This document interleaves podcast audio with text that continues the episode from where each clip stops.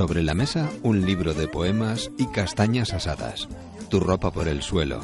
Fuera, dicen que es domingo.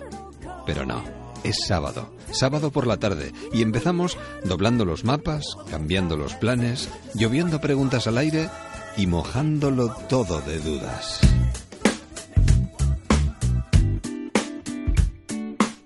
En Onda Cero, déjame que te cuente. Eduardo Yáñez.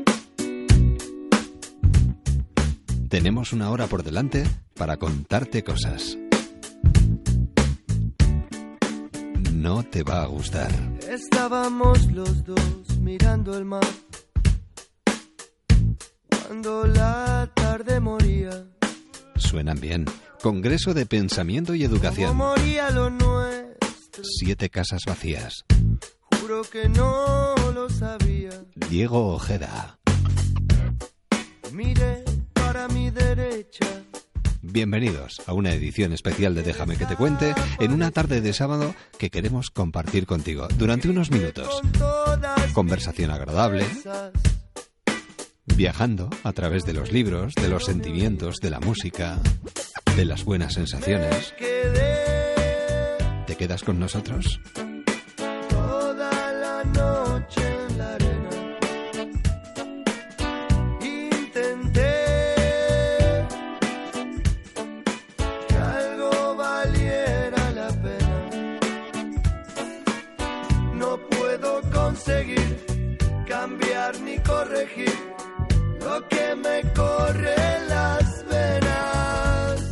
Empezamos por la música. Déjame que te cuente. En Onda Cero con Eduardo Yáñez. Música.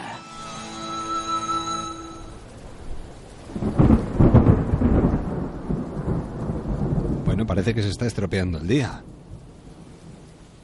Pero siempre hay algo que nos lo arregla. La buena música, por ejemplo. Hombre, alguien podría decir aquello de no te va a gustar.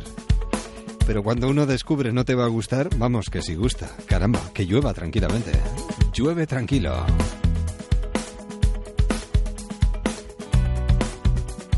Están de gira en España. Atravesando nubes, desiertos, mares, montañas. Vendiéndolo absolutamente todo y conquistando a un público al que hacía tiempo que no veían.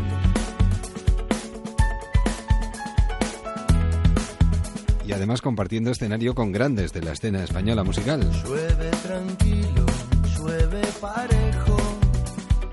La voz de Emiliano y Denis que está al otro lado del teléfono. Denis, ¿qué tal? ¿Cómo estás? Buenas tardes. Buenas tardes, ¿cómo te va? Muchas Pues- gracias por la presentación. Bueno, eh, Perfecta, lo- todo lo que dijiste es perfecto. gracias a ti por la música que hacéis. Muchas gracias, muchas gracias. Estamos muy contentos de regresar a esta tierra que ya hemos visitado eh, cinco veces anteriores y la verdad que contentos. Como decías vos, hace cuatro años que no, no veníamos por acá y la verdad que llegar después de cuatro años, que la gente, darse cuenta que la gente no nos olvidó, con una sala totalmente llena, es, un- es una, una alegría muy linda que nos estamos. Además vosotros, estamos vosotros como la lluvia, llovéis pero tranquilos. Exactamente, exactamente. La lluvia tranquila se disfruta y, y es lo que nos está pasando en este momento. Además estáis disfrutando, como digo, con grandes artistas, porque os subís al escenario o compartís escena con Fito, de Fito y los Fitipaldis.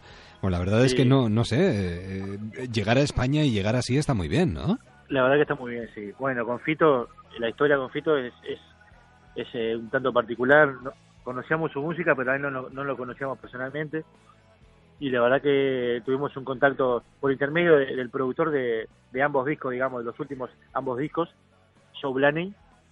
Eh, y nada, él habló muy bien de nosotros acá y, y, y también nos habló de, de- Fito y su banda eh, muy bien allá en Uruguay cuando estuvo grabando con nosotros y bueno, se dio el intercambio y lo llevamos a tocar a Buenos Aires en la presentación de, de este último disco eh, en el estadio de Vélez. Buah, fue impresionante. Impresionante, la verdad que sí. Bueno, es que 40.000 personas un día, 30.000 el otro y una Fito abriendo abriendo esos dos shows. Sí, sí, pero Denis, es que vosotros sois, eh, bueno, yo creo que además es la palabra apropiada, un fenómeno en vuestro país, un fenómeno mediático. Y bueno, sí, y la verdad que sí, el tema es que eh, yo creo que llegamos en un momento del rock and roll uruguayo donde donde había un hueco y bandas como No Te Va a Gustar, La Vera Puerca, El Cuarteto de Nos, eh, llegamos en ese momento eh, del rock nacional que había como un hueco y bueno, estamos ocupando ese lugar y la verdad que es muy orgulloso de salir a tocar afuera del país también. Además haciéndolo como lo hacéis. Bueno, ahora estáis eh, recorriendo, ¿hasta cuándo vais a estar en España? ¿Estáis recorriendo diferentes Bueno, ciudades? Nos quedan algunas fechas, eh, eh, hoy vamos a estar en Irún, que también le abrimos el show a, a Fito, y el domingo en la Sala Copérnico en Madrid, eh, sería el último show de la gira de español. Cerráis este domingo en Copérnico. Exactamente. Para todos los que nos están escuchando y quieran acercarse, por ejemplo, a Madrid, a la Sala Copérnico o a cualquiera de los otros conciertos, que lo tengan muy en cuenta, porque luego, eh, como tengamos que esperar otros cuatro años hasta que volváis, hay que aprovechar la oportunidad. Exactamente, ojalá, la, la idea nuestra es venir venir al menos una vez por año, así que esperemos que el año, el año que viene estar, estar por acá también, capaz haciendo algún festival, es la idea nuestra, Sí. y nada, eh, la sala Copérnico hay que apurarse, el que quiera ir porque van quedando pocas entradas. No me extraña si lo estáis vendiendo todo. Madre mía. Denis, ¿cómo os habéis encontrado España? Y bueno, lo poco, lo poco que, que hemos recorrido, vemos, es- o sea, desde el sur sabemos que había que están en una crisis o que está pasando la crisis y nada, vemos, vemos como una España muy pintoresca como siempre, Sí. como nos tiene acostumbrado y la gente, la gente contenta eh, o intentando estar contenta, intentando salir adelante después de una crisis, sabemos lo que es en, el sur se dio una crisis importante también hace años Claro. y nada lo que lo que sucede con eso es que la gente aprende aprende y, y después sabe cómo cómo cómo llevarlo adelante para el futuro de lo malo normalmente se aprende mucho más que de lo bueno. Denis, ¿y, y, Exactamente. y cómo está Uruguay brevemente antes de terminar? ¿Cómo habéis dejado vuestra vuestra tierra? bueno Uruguay está en un momento de transición Eh, se dio el, el- ahora con el con el nuevo presidente que tenemos que está Vale Vázquez ya son 15 años 15 años de, de de un gobierno progresista un gobierno de izquierda y la verdad que es un cambio muy importante por Uruguay ya que hace hacía 100 años que, que era, era un gobierno de derecha, ya hace 15, tres, periodos tres periodos de, de- de un gobierno de izquierda. Así que Claro. la gente está muy positiva, muy contenta. Eh, a nivel cultural, a nivel social, están pasando cosas muy importantes para el país también. Se están como, como abriendo puertas en ese sentido, no, no solamente cultural, sino social. Así que por ese lado Uruguay ha crecido social y culturalmente muy muy bien y seguimos adelante. Muy bien. Pues yo diría aquello de para cerrar este tiempo de conversación, eh, corta pero intensa, Denis, que no te va a gustar perdértelo, porque luego te van a hablar muy bien de lo que van a ver los que acudan a cualquiera de estos conciertos sobre el. Estoy convencido de ello. Además, Esperemos, somos, somos especialistas en- en la conquista a primera vista. Así que el directo para no te gustar es, es el, pu- el punto más fuerte que tiene la banda. sí, Así que sí, sí. así que esperemos que la gente que nos vea por primera vez eh, disfrute mucho del concierto y la gente que ya nos conoce ya sabe lo que vamos a dar arriba del escenario. Claro. Además tenéis un puntito de adictivo, creo yo, ¿eh? No sé, es como escucharlo y tener que volver a escucharlo. Bueno, Denis, que vaya todo muy bien, que tengáis un fin de semana inolvidable y que volváis pronto a España. Muchas gracias, muchas gracias, un saludo para todos y nos estamos viendo por ahí. Venga, pronto. un abrazo, hasta pronto, adiós. Abrazo. No Adiós. te va a gustar. Cosas que caen por su propio peso. Déjame que te cuente. En Onda Cero, con Eduardo Yáñez. Entrevistas.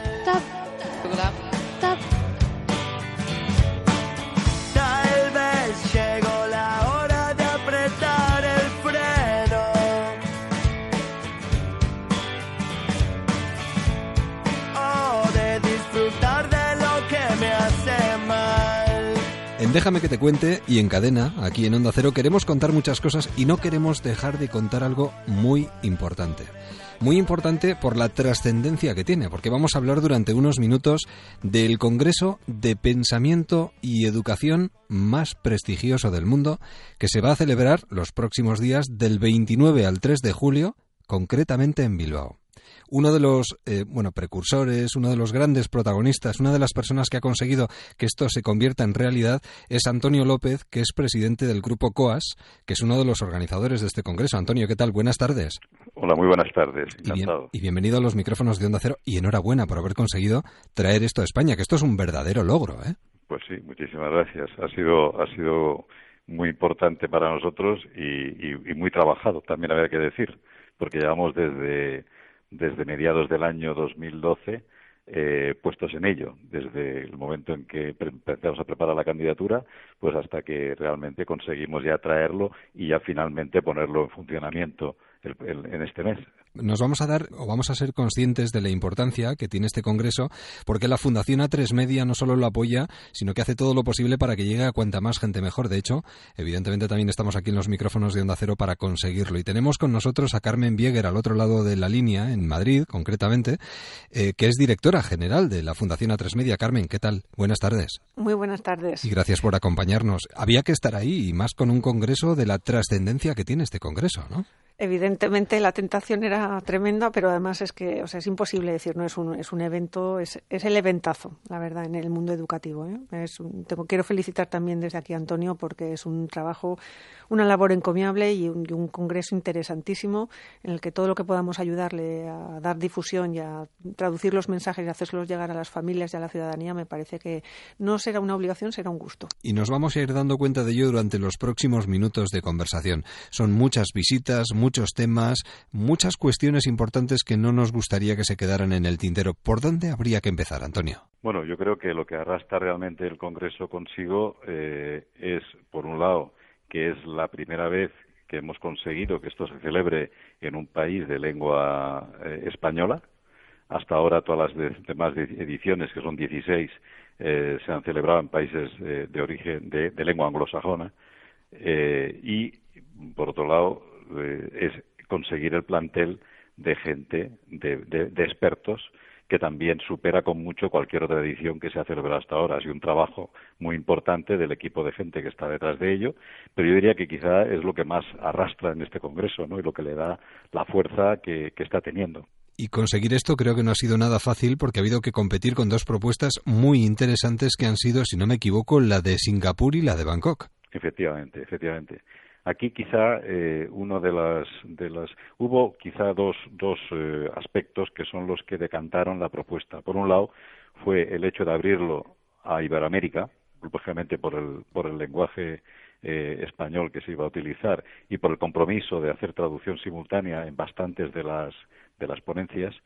Y eh, el otro elemento que, que también eh, decantó fue que además de, del tema de la educación tratamos otros verticales eh, como son el deporte, el arte y el mundo de la empresa, ¿no?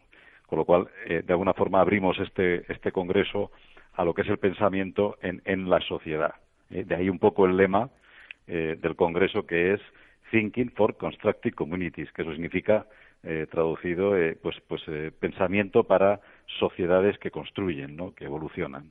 Decimoséptimo Encuentro Internacional ICOT y la capital vizcaína tomará el relevo de otras ciudades destacadas, Canadá, Estados Unidos, Europa, Asia, Oceanía. Eh, el objetivo de la reunión y el intercambio de reflexiones, ¿hacia dónde nos va a llevar? Puede llevar, eh, como ha sucedido en otros, o debiera llevar, como ha sucedido en otros países, a replantearse eh, las estrategias basadas en el pensamiento eh, que afectan a las políticas, políticas educativas y, en definitiva, a la mejora de la sociedad, ¿no? Sobre todo el impacto que ha tenido en, en algunas de las ediciones anteriores en ciertos países ha sido el replanteamiento de, los, de, la política educativa y de la, digamos, de la introducción de las nuevas, de los nuevos enfoques metodológicos para, eh, para la educación, para la formación de nuestros jóvenes, ¿no? El reconocimiento va llegando y la aceptación se multiplica en número. 1.650 personas hasta el momento. Pues sí, bueno, esas son las que tenemos ya aseguradas a fecha de hoy. Todavía nos queda un, unos días y ya sabemos que aquí, por lo menos en España, siempre nos apuntamos en los últimos días, ¿no? Con lo cual esperamos que esta cifra crezca un poco. Y además, eh, pues ya lo puedo anunciar porque probablemente mañana eh, bueno, eh, será una noticia ya y se publicará en la web eh, se va a abrir la inscripción en video streaming.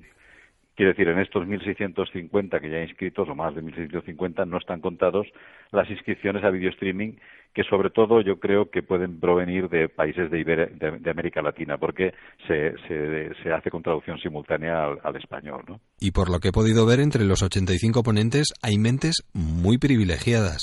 ¿Qué nos vamos a encontrar en este ICOT o qué nos podemos encontrar en este ICOT 2015?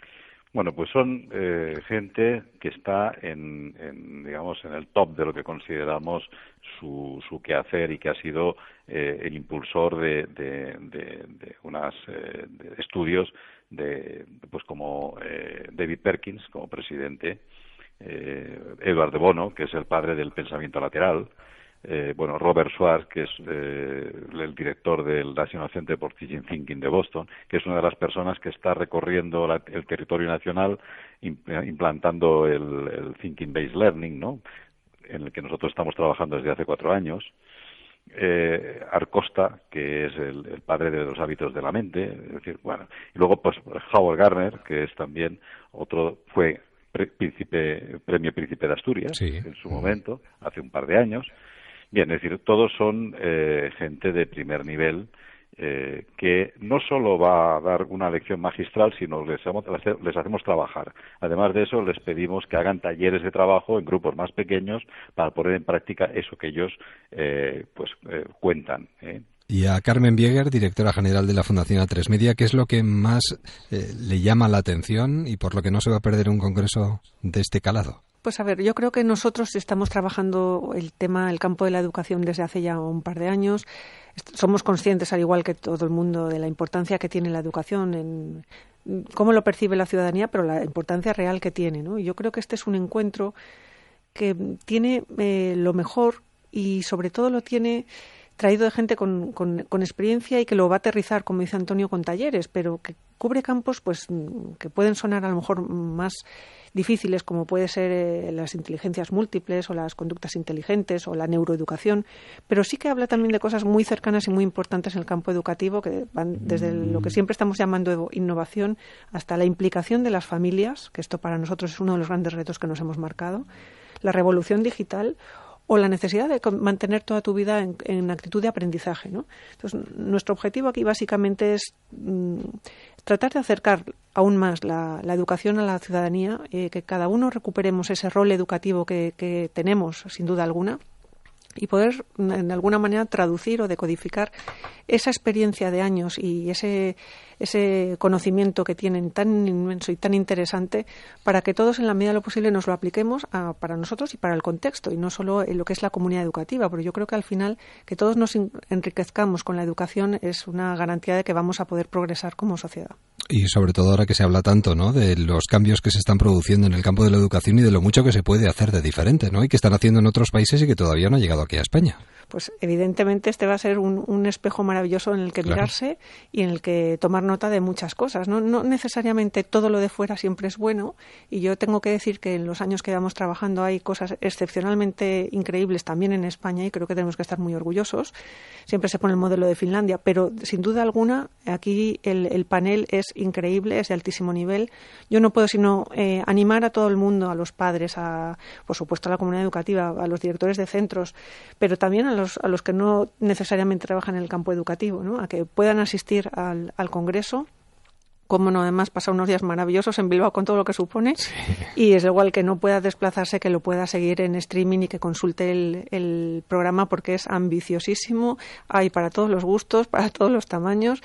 Y la verdad es que es, es un gusto ver que se hacen cosas de este estilo y que además se hacen aquí. Además, durante todo el Congreso, lo recordamos, dos canales en paralelo y con retransmisión en diferido, con un retraso de seis horas para las principales ponencias de, de este Congreso. Antonio, todas aquellas personas que estén interesadas, que tienen que hacer para poder acudir? Bueno, pues eh, hay una web que es www.icot2015.com donde accediendo puede inscribirse todavía eh, presencialmente o bien cuando abramos ahora en breve el video streaming pues eh, acceder a la inscripción video streaming no sí adelanto que estamos preparando otra web para no dejar que el congreso acabe en un fuego de artificio que al día siguiente ya no existe nada eh, en esa otra nueva web pretendemos crear una red de forma que se pueda acceder todas las ponencias grabadas en siete salas en paralelo y con traducción simultánea o incluso con el lenguaje original para todos los inscritos. Es decir, la preocupación es que cualquier persona que se inscriba, dado la cantidad de ponencias que existen en paralelo, tendrá que elegir alguna donde quiere asistir y se puede perder otras que le pueden interesar. El objetivo que tratamos de, conseguir es que eh, con posterioridad al Congreso esta persona pueda acceder a aquellas ponencias que le interesen en forma grabada con la traducción simultánea o en lenguaje original. Claro. Y eso es un trabajo que, que se está haciendo ya. Además, esto se puede convertir en material con el que poder trabajar posteriormente, una vez que ya haya terminado el Congreso.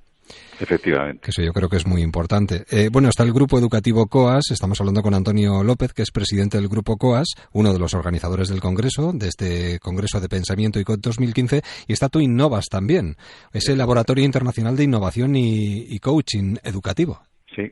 Bueno, sí, tu Innovas eh, es un laboratorio eh, de innovación pedagógica que está trabajando con nosotros desde el comienzo eh, bueno, fue juntamente con, ellos con los que eh, presentamos la candidatura y, ha sido una labor de, trabajo conjunto, de equipo en estos dos años y medio, eh, casi tres años que llevamos, y ha, ha, dado sus frutos, porque la verdad es que los hemos entendido muy bien y ellos eh, están muy posicionados también en el mundo de la educación, con lo cual ha habido una contribución importante al desarrollo científico de este Congreso. Y para que no dejemos, eh, yo creo que aspectos curiosos e importantes en el tintero, Antonio, también hay que eh, valorar el impacto económico que va a tener este Congreso en España y concretamente en Bilbao, ¿no? Sí, bueno, ahí lo que los datos nos vienen más del propio Palacio de Escalduna, que está acostumbrado a valorar en función de los diferentes congresos procedencia de asistentes y número de personas este tipo de impacto. Y sí, aproximadamente estamos hablando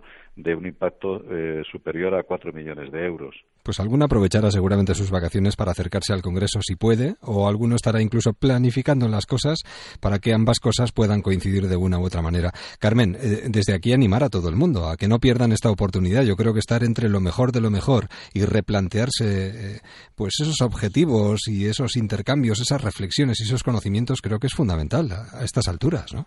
Bueno, yo, nosotros no tenemos duda. De hecho, eh, yo quiero agradecer a Antonio y al ICOT eh, las facilidades que nos han dado para que la Fundación A3 Media sea, sea una parte de esta aventura, ¿no? sea parte activa de esta aventura, porque la verdad es un placer poder participar en el enriquecimiento personal y colectivo. ¿no? Y sí que animo animo a todo el mundo a que pueda, pueda seguirlo de cerca, ojalá presencialmente, porque como decía Antonio, es verdad que la ciudad está Esperemos que no lleva mucho, pero está preciosa y hay muchas cosas para hacer. No creo, espero que no. Y, la verdad es que también creo que hay un montón de talleres, de ponencias, de sesiones eh, plenarias o mm, en pequeños grupos y creo que va a ser apasionante. Así que nada, por nuestra parte animar a todo el mundo y agradecer que podamos ser parte de esto porque desde la Fundación A3 Media estamos felices de colaborar. Además, la pasión por el trabajo que realizan, Antonio, porque estamos terminando el curso y ahora cualquiera está pensando en marcharse de vacaciones, mientras que en este caso, en lo que se está pensando es en preparar perfectamente este congreso para que salga estupendamente. Pues sí, la verdad es que las fechas se han elegido pensando precisamente en el profesorado, ¿no? En primer lugar, tengo que decir el profesorado nuestro, porque lógicamente eh, es el primer beneficiado, ¿no? Hombre, luego también, eh, pues por nosotros, nos, por responsabilidad social corporativa, nos debemos también a, a, la sociedad que nos, que nos circunda, al entorno geográfico donde, donde tenemos nuestras familias y nuestros colegios, ¿no? Y luego porque, hombre, eh, pensamos que como fechas son las buenas y cualquier institución, pues hoy día tiene que estar abierta al mundo internacional, ¿no? Aquí lo que pretendemos es que como consecuencia de esta presencia de personal de, de, los asistentes se puedan crear redes de contacto en el futuro para enriquecernos mutuamente y eh, mantener ese contacto eh, con otras personas asistentes o, o, o ponentes de esta de este, de este evento, ¿verdad? Aquí el pensamiento es la piedra angular y conviene no pensárselo demasiado para intentar encontrar un hueco y aprovechar todas estas oportunidades. Antonio, muchísimas gracias por contárnoslo aquí en los micrófonos de Onda Cero y lo seguiremos muy de cerca y lo trasladaremos a través de nuestros micrófonos a los oyentes que nos están sintonizando en cualquier punto de España y en cualquiera de las emisoras de la cadena. Muchísimas gracias. Pues muchísimas gracias. Quiero también aprovechar para agradecer a Carmen y a la Fundación A3 Media pues la, también el apoyo que nos ha mostrado, que para nosotros es muy importante, porque eh, lo que sí que necesitamos es que nos ayuden a difundir, ¿no? De manera que nadie se quede sin asistir o participar de alguna manera por no, por no haber llegado la información en su momento, ¿no? Con lo cual, muchísimas gracias a Carmen. Y además para continuarlo también. Yo creo que esto nos va a iluminar muchísimo sobre mensajes a, comunicar en el futuro. Como decía Antonio, que esto no acabe en una semana muy interesante, sino que nos ayude a marcar una hoja de ruta de qué cosas podemos eh, pues ir contando a la gente, ir contando a los profesores, ir contando a cada una de las personas que tienen ese papel educativo eh, con una preocupación común, ¿no? que es la que todos tenemos por mejorar y por, por salir adelante y porque las cosas vayan mejor y desde luego la educación está claro que es una pieza clave. Así que nos vemos en Bilbao con muchísima ilusión y esto continúa. Lo recuerdo, del 23 al 3 de julio, Congreso de Pensamiento y Educación ICOT 2015 construyendo. Carmen, muchísimas gracias por compartir estos minutos de radio con nosotros en esta tarde de sábado. Y Antonio, lo iremos contando, no nos perderemos detalle y nuestros oyentes aquí en Onda Cero tampoco. Muchísimas gracias. Muchas gracias. Feliz tarde y buen fin de semana. Adiós, hasta la próxima. Y pensando, pensando, continuamos avanzando en esta tarde de sábado, aquí, en Onda Cero. Déjame que te cuente. En Onda Cero, con Eduardo Yáñez. Libros. Pienso que las cosas suceden siempre en el mismo orden, incluso las más insólitas, y lo pienso como si lo hiciera en voz alta, de un modo ordenado que requiere la búsqueda de cada palabra. Cuando lavo los platos se me da bien este tipo de reflexiones. Basta abrir la canilla para que las ideas inconexas finalmente se ordenen. Es apenas un lapso de iluminación. Si cierro la canilla para tomar nota, las palabras desaparecen. Samantha, ¿qué tal? ¿Cómo estás? Hola, Eduardo. Samantha, es Weblin, siete casas vacías, páginas de espuma. ¿Qué nos pasa con las palabras? Yo eh, tengo la sensación de que la misma sensación que has tenido tú la he tenido yo en diferentes momentos de mi vida. que más que, enlazarse se desenlazan. Sí, bueno, lo que pasa que el lenguaje me parece algo bastante complicado y me parece que es muy difícil eh, transferir lo que de verdad pensamos, que quizás es mucho más abstracto de lo que nos gustaría aceptar, a las palabras. O por lo menos yo tengo un gran problema con eso. Vos sabés que de chica, eh, alrededor de los 11, 12 años, directamente dejé de hablar. Eso me han dicho. Pero dejé de hablar de verdad, por completo. Venías, me pedías un lápiz, yo te decía que no, no, no te decía nada, va.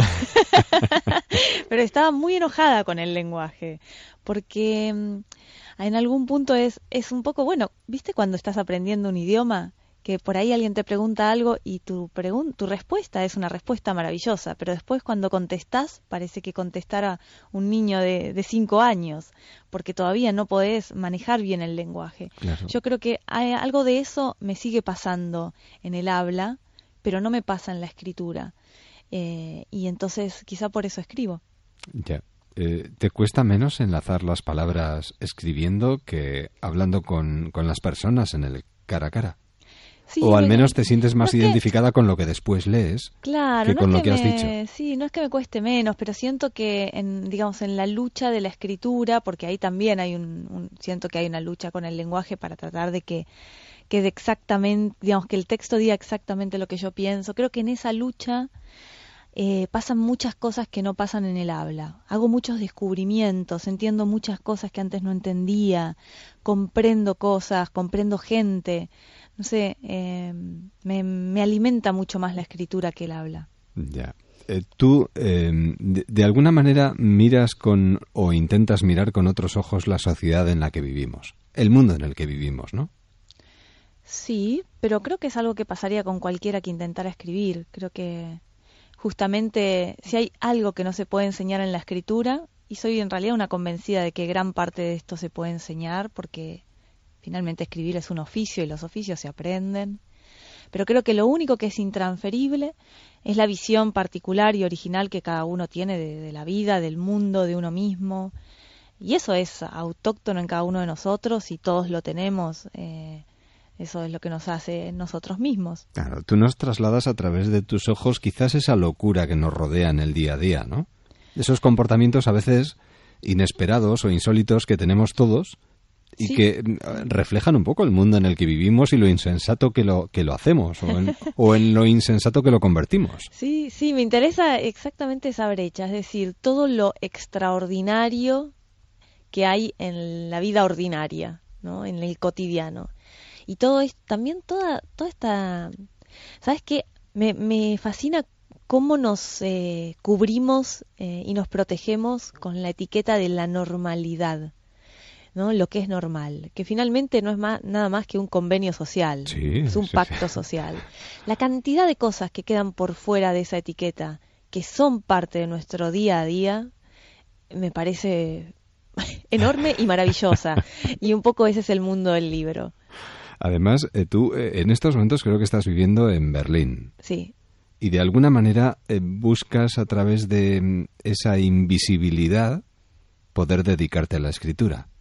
Estar en un Sí. país eh, donde probablemente con el lenguaje mm, no te comuniques con la fluidez con la que te gustaría comunicarte. sí, es verdad. ¿Eso es te verdad. ayuda? A- Sí, me ayuda. Creo que A bucear una- en tu propio mundo. Sí, sí, creo que es una ayuda temporal. A ver, porque creo que Sí, sí, sí. la, digamos, la extranjería, eh, bueno, por un lado es- creo que la extranjería es es parte de la condición del escritor, incluso cuando vive en su propio país, en el sentido de que el escritor, va, el escritor, no sé, a mí me pasa en personal, no sé si será igual, igual para todos, que siempre tengo una, una mirada muy distante de las cosas. Incluso cuando me pasan a mí cosas muy duras, siempre hay un pedacito de mi cabeza que está pensando si esto servirá o no para una historia, o está tratando de mirarse, a- de mirarme a mí misma, ¿no? O sea, eh, esa mirada lejana tiene mucho que ver con la extranjería. Y ser extranjero en un país implica no involucrarse en- del todo en nada, ¿no? O sea, eh, los problemas no son tuyos, eh, Claro. ni los políticos, ni los sociales, ni los económicos. Lo que pasa que eso también tiene un límite, ¿no? O sea, hay un, pun- momento en el que uno claro. necesita Sí, sí. volver. eh, pero bueno, por ahora me va muy bien ahí. Tú dices que hay que trabajar para vivir, pero también para comprar tiempo libre, sí, para poder trabajar en lo que uno mm, debería de estar trabajando. claro, claro. Esto supongo que muchas personas que también se dedican a, la- a los ámbitos eh, creativos sí. sentirán lo mismo en el sentido de que bueno no nos pagan por lo que hacemos eh, y nosotros tenemos la, la osadía de hacerlo de todas maneras y esto tiene un precio y es alto. El tiempo además es una de las cosas más caras eh, últimamente eh, cuesta pagarlo. Así que terminamos trabajando en otra cosa para con eso poder pagar el tiempo para escribir y, Y para- después vienen los premios Claro, y para que- contar cosas como esta, Premio Internacional de Narrativa Breve Ribera del Duero por la obra Siete Casas Vacías. Sí, exacto. Siete pequeñas locuras, lo digo con todo el cariño del mundo, con esas locuras sanas que de alguna manera pone el foco en las relaciones entre padres e hijos, sobre todo. Es algo que te, que, que te gusta. Sí, me gusta, me gusta, pero además eh, hay un punto que me preguntan por qué este tema y hasta me extraña que me pregunten por qué este tema porque Forma yo lo siento un poco, claro. el tema. Sí. ¿De qué más vamos a hablar? Si es lo más importante que nos pasa desde que abrimos los ojos hasta que los cerramos. ¿Y qué hacemos en nuestra vida? Criar a los que tenemos alrededor, Claro. educar o educarnos alrededor de los que están a nuestro alrededor, ayudar a crecer. Bueno, eh, sí. Sí, mira, Mary Card, eh, que es una poeta norteamericana, tiene una frase que me encanta. Ella dice, una familia disfuncional es una familia con más de una persona. Es Sí, está- está fenomenal, muy bien, es genial, porque de eso se trata, es decir, eh, digamos, cuando, cuando estamos solos, estamos solos, pero cuando hay otro, empieza todo, ¿no? Empieza la comunicación, empiezan los problemas, empiezan los malos entendidos, empieza la ayuda, empieza, o sea, todo lo que... Adem- además, tú dices algo muy interesante. Tú dices criar, eh, educar y ayudar a crecer implica también irremediablemente deformar. Claro, Transmites lo bueno y lo malo, y sí. los miedos y las inseguridades. Sí, Las transmitís, lim- claro. sí, las limitaciones, ¿no? Los mandatos familiares. Se Y- puede convertir en una tragedia. Y eso con todo el amor del mundo. Sí, sí, sí, no, no, por- y uno lo intenta hacer de la mejor manera que sabe. Sí, sí. Y el dolor que genera eso, ¿no? De los dos lados, no solo el que da, también del que recibe. Claro. Y el miedo a la posibilidad de fracaso. Sí, sí. Creo que es nuestra nuestra tragedia, digo, como seres humanos, quizás sea la, la tragedia más primogénita, ¿no? La primera tragedia de todas es, es esta, es la de la, la de la comunicación y la de la formación, ¿no? Es fundamental. Además va con nosotros allá donde vayamos. Eh, y con un cierto hilo mm, eh, o con una cierta sonrisa dibujada a lo largo de todas estas historias. Porque te contienes, pero inevitablemente hay un toque de humor también en lo que cuentas. Sí, claro, bueno, hay mucho humor, sí. No es un libro que uno lea carcajadas, pero quizá No, con pero una a veces se puntita sonríe, de- de- sí. Claro, una, una media sonrisa, ¿no? Sí, también porque yo creo que la literatura, por más que sea, por más oscura que sea, o por más que haya tensión, por más que... Creo que también tiene que cuidar al lector, ¿no? O sea, el lector no tiene que hacer un esfuerzo por leer esos cuentos, más bien que esos, esos cuentos lo tienen que, lo tienen que atraer. Como esos libros que uno abre en la librería y ya no puede soltar, no puede cerrar el libro, si tiene que sentarse a leerlo o, o comprarlo. Eso es algo que a mí me encanta como lectora. Entonces, bueno, siempre tengo esa búsqueda, ¿no? Del manejo de la atención, del cuidado del lector, de tratar de no abrumar. Son cosas que me que cuido mucho. Matemática, eh, sonoridad. ¿Tienes? ¿Vos sabés que tiene algo de matemática? Sí, sí, sí. Eh, claro, es, es un, la escritura es algo muy subjetivo, pero hay algunas cosas que son tan orgánicas, que, que responden tan directamente en el cuerpo directamente del lector, porque lo siento yo en el cuerpo cuando leo, ¿no? Esos cuentos que terminás de leer y es un...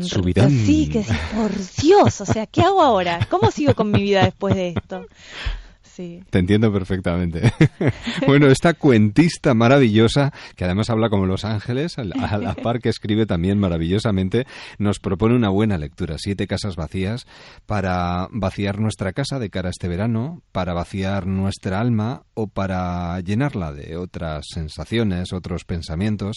Samantha que además nos ofrece una, yo creo que alternativa muy, yo creo que muy alentadora, ¿no? Porque tenemos que cuestionarnos a nosotros mismos para crecer también o buscar en nuestro interior esas pequeñas o esos pequeños conflictos o esas pequeñas controversias que nos hacen grandes a veces, ¿no, Samantha? Y la literatura acorta caminos en Sí, ese sentido. sí, ¿eh? sí, sí, afortunadamente eso- y tú nos lo sabes enseñar muy bien. Por cierto, si fuéramos a, a Berlín cualquiera de estos próximos días, eh, como extranjera eh, en Berlín, ¿qué nos recomendarías?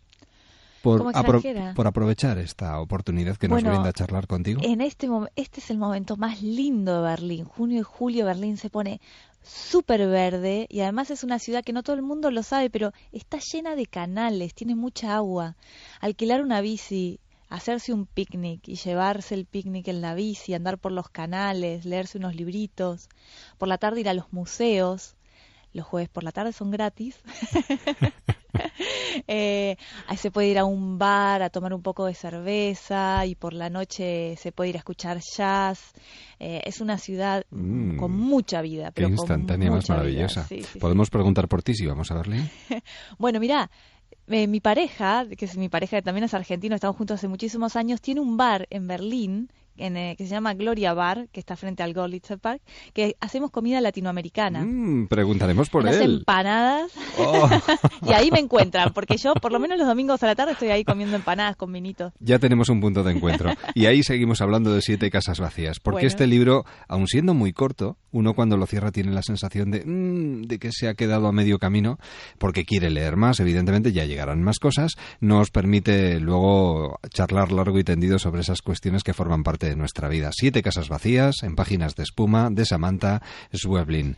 Samantha, un verdadero placer, de verdad. Gracias, te agradezco la charla. Y voy a preguntar por esas empanadas, ¿de acuerdo? Fenomenal. Un beso y cuídate mucho. Hasta Chao, siempre. chao. Adiós. Déjame que te cuente, quédate en onda cero. Déjame que te cuente. En Onda Cero. Escribo esto mientras duermes a mi lado y hasta oírte respirar suena a milagro. Ya te estoy extrañando y es extraño porque los tópicos en ocasiones son certeros. Te llevo bailando en la punta de los dedos, te llevo conmigo en los abrazos que siento como una segunda piel que mejora la primera. Te Qué bien suena esto. Bueno, podría dejarlo hasta el final, pero simplemente que sirva de muestra, que vaya sonando de fondo este trabajo que además viene con CD, que es el que está sonando, de Diego Ojeda. Siempre, donde quieras. Bueno, no sé si he hecho la pausa apropiada. Diego, ¿qué tal? ¿Cómo estás? Pues muy bien, Edu, encantado de, de, estar aquí contigo. Con tu guitarra, con tu CD, con tu libro, allá donde vas, te llevas la música, la sonoridad y la poesía contigo, ¿no? Pues sí, siempre, siempre me acompañan eh, tanto la guitarra como, como los poemas, los libros. así, así viajo siempre cargado que, que, que vamos. ¿Qué era que esto que sonaba para darte la bienvenida aquí a los micrófonos de Onda Cero? Sí, bueno, esta es una de las canciones que forman parte de este libro y en concreto esta que ha sonado eh, tuve la suerte de compartirla con un gran amigo y poeta enorme que se llama Carlos Salem y es así porque este libro está lleno de detalles y este es uno de ellos. Pero, pero muchísimos detalles y muchísimos muy buenos amigos. Oye, ¿qué está pasando con esto de la poesía y los recitales de poesía, música, poesía, que están viviendo un momento tan dulce? Porque tú estás llenando allá donde vas y como tú otros muchos compañeros. Sí, yo pienso que mm, más allá de, del boom mediático del que, del que se hacen eco ahora eh, las grandes editoriales y los medios, creo que es el resultado del trabajo de, un montón de personas que, que, en la sombra y en el silencio han ido trabajando durante mucho tiempo por, por la poesía, por, por, por esta poesía que, que, al fin y al cabo no, no es que se haya inventado nada nuevo, pero sí es una evolución de, de, de, muchas cosas que ya estaban escritas.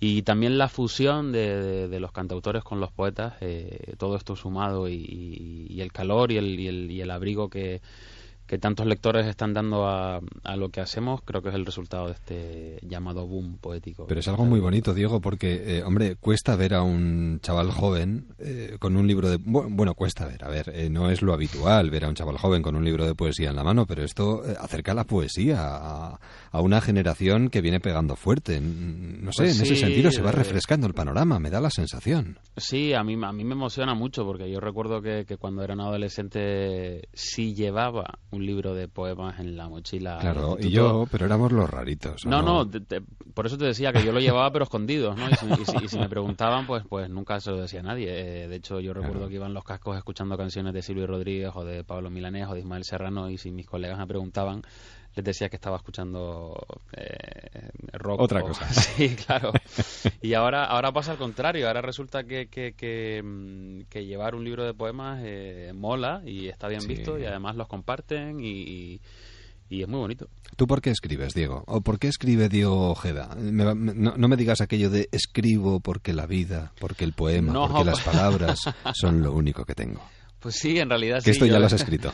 lo he escrito, sí. Pues yo escribo porque, pues porque, pues para salvarme de, muchas cosas que, que, que, a veces no entiendo, para adaptarme y para estar en paz conmigo mismo. Es, una, es una forma de comunicarme con el mundo y de, y de comunicarme conmigo mismo también. Pero escribes también para dejar constancia de la belleza que te persigue. Así es, así es. Encañonando tus cerraduras. Correcto, sobre todo porque eh, yo, yo, pienso que estamos rodeados de belleza, en, sobre todo en las cosas cotidianas y con las prisas con las que vivimos muchas veces no tenemos la oportunidad de darnos cuenta de la belleza que nos rodea. Escribes para ver Roma. Entre nuestras ruinas. Escribes para estar en paz con tus recuerdos. Así es. Sin entre comillas. Exacto. Desaprendiendo. Escribes con tus pasados entre los dientes, escribes y te desordenas. Jo, qué bonito, ¿no? Bueno, pues, pues, pues qué guay que te guste, sí. Sí, eh, pero yo, yo, yo creo sinceramente que es cierto lo que he leído recientemente acerca de tu trabajo y, y es que te desnudas, Diego. Sí, yo creo que de eso se trata la poesía también. Eh, de contar, de contar y, de sentir y de llevarlo al papel. Un libro diferente. Hay un calendario que me encanta, ese calendario que vamos recorriendo con esos planteamientos que yo creo que podríamos aprovechar para lanzarle a cualquiera de esas personas que nos gusta y con las que nos sentimos a gusto. Quiero ser el protagonista de todas tus revoluciones. Estructurado así, ¿por qué? ¿Te apetecía? ¿Te ha salido así? Bueno, digamos que este, que este libro, como digo por ahí, es un cuaderno vital dividido en tres tiempos, eh, pero los tres tiempos hablan de un mismo año, que es el, 2000, el 2014. Un bonito año. Un bonito año, fue el año en el que escribí y publiqué mi libro anterior, eh, Mi chica revolucionaria, y, y a la vez que escribí ese libro, escribí las canciones que forman parte de este trabajo. Y los poemas que forman parte de este libro son una secuela de, todo lo que conté en el libro anterior y, al final todo se enmarca en, ese año, en el 2014, y por eso la idea del calendario de resumir eh, cada mes de ese año con, una frase que fuese significativa de todo lo que yo viví en ese mes. ¿Y dónde está el truco para conseguir esta sonoridad y que las cosas cuadren como cuadran? Porque no hay matemática, no hay química, no hay física. ¿Dó- ¿Dónde está el truco? Pues yo creo que el truco es que no hay. Es que no hay, es que, es que no hay recetas. eh, o sea, por lo menos así entiendo yo la poesía y, y mi forma de escribir. Así como en las canciones, sí es verdad que, que, que, mm, que- que siento más normas. eh, Con la poesía no, me siento totalmente libre de, de- de escribir eh, como lo sienta en cada momento. Estaba mirando en tu página web, mm, menudo mes de junio, julio que te espera. Sí, vienen, vienen meses de mucho trabajo, eh, pero con muchas ganas y... Presentando por aquí y por allá. Este próximo lunes estás en Madrid. Correcto, sí, estamos de presentaciones promocionales del libro y a la vez intercalándolo con, con conciertos. ¿Qué es lo que más te gusta?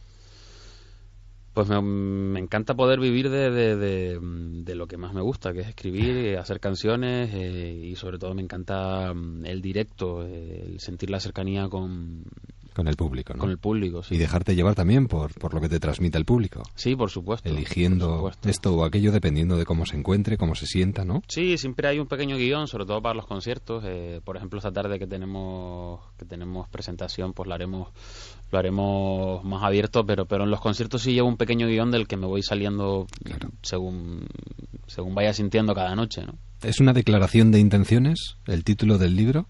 Siempre. Totalmente, Donde totalmente, quieras. Totalmente, por supuesto. Es, un- es una forma de expresar a alguien que que, que, pues, que quiero que esté, que quiero que esté. En Editorial Espasa, Espasa es Poesía, se ha traído la guitarra. ¿Nos regalas algo antes de terminar, Diego? Venga, yo encantado, por supuesto. ¿Qué, qué es lo que vas a hacer para los oyentes de Onda Cero que te están escuchando? Pues mira, voy a cantar una de las canciones que forman parte del disco que viene con este libro. Eh, es una canción que, que compartí, que comparto en este, en este libro con, con Elvira Sastre, una amiga poetisa a la que quiero muchísimo. En este caso la voy a cantar yo sin su colaboración, solamente voy a hacer la parte musical. Muy bien. Y es una de mis canciones preferidas. ¿Cómo se después de- titula? Se llama Ahora. Pues esta es la hora de Diego Ojeda. Siempre donde quieras, Espasa es Poesía. Adelante, te escuchamos. Diego.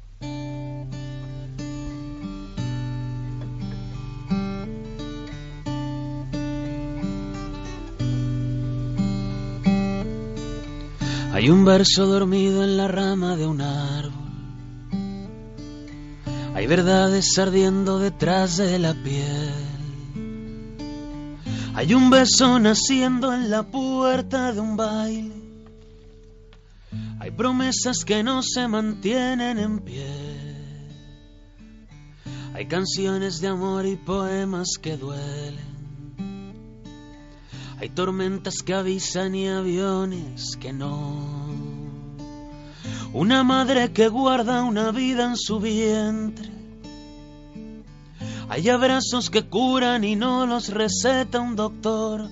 Y luego estás tú, mojándolo todo de calma, tatuando tu risa en mi espalda, bailándome lento y sin luz. Y luego estás tú, mojándolo todo de calma, tatuando tu risa en mi espalda, bailándome lento y sin luz.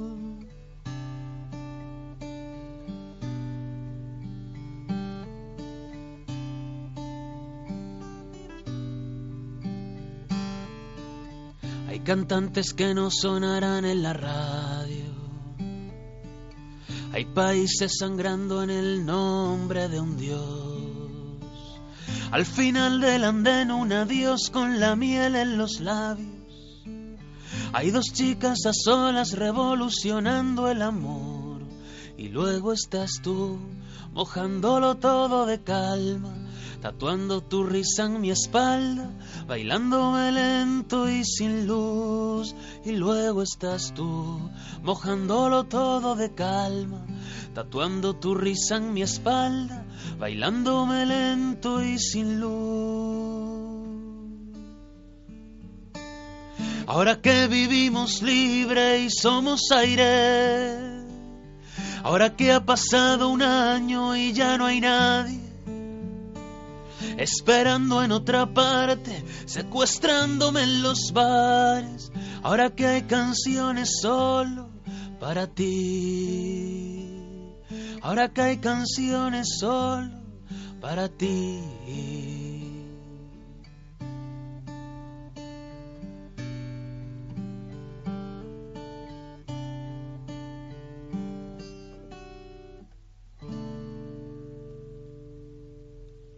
Canciones para ti, que estás al otro lado de la radio, en la sintonía de Onda Cero, yo acabaría con una postdata. Si vuelves, que sea de otra forma, que seas para siempre. La verdad es que son eh, poemas cortos, poemas largos, pero todos ellos de esos poemas que nos hacen sentir bajo nuestros pies el asfalto, porque es eh, esa poesía que sentimos eh, nuestra. No, no nos alejamos demasiado de, de lo que sienten nuestros corazones, de lo que es la vida de cada uno de nosotros. Diego Ojeda, siempre, donde quieras, es pasa, es poesía. Diego, un verdadero placer tenerte, leerte y escucharte. Diego, que vaya todo muy bien. el lunes vas a estar en el Círculo de Bellas Artes, si no me equivoco. ¿Dónde, estás? Sí, el lunes, lunes estamos en el Círculo de Bellas Artes en Madrid presentando, presentando un libro. y me acompañarán casi todos los amigos que, que han participado en él y va a ser una velada muy especial, así que... Y como esas vendrán otras muchas, así que que miren, Diego Ojeda, que pongan en tu página web que ahí está el calendario completo. pues nada, donde quieras y siempre, aquí tendrás un hueco en los micrófonos de Onda Cero. Cuídate mucho y Muchas suerte. gracias, Un abrazo, hasta pronto, adiós.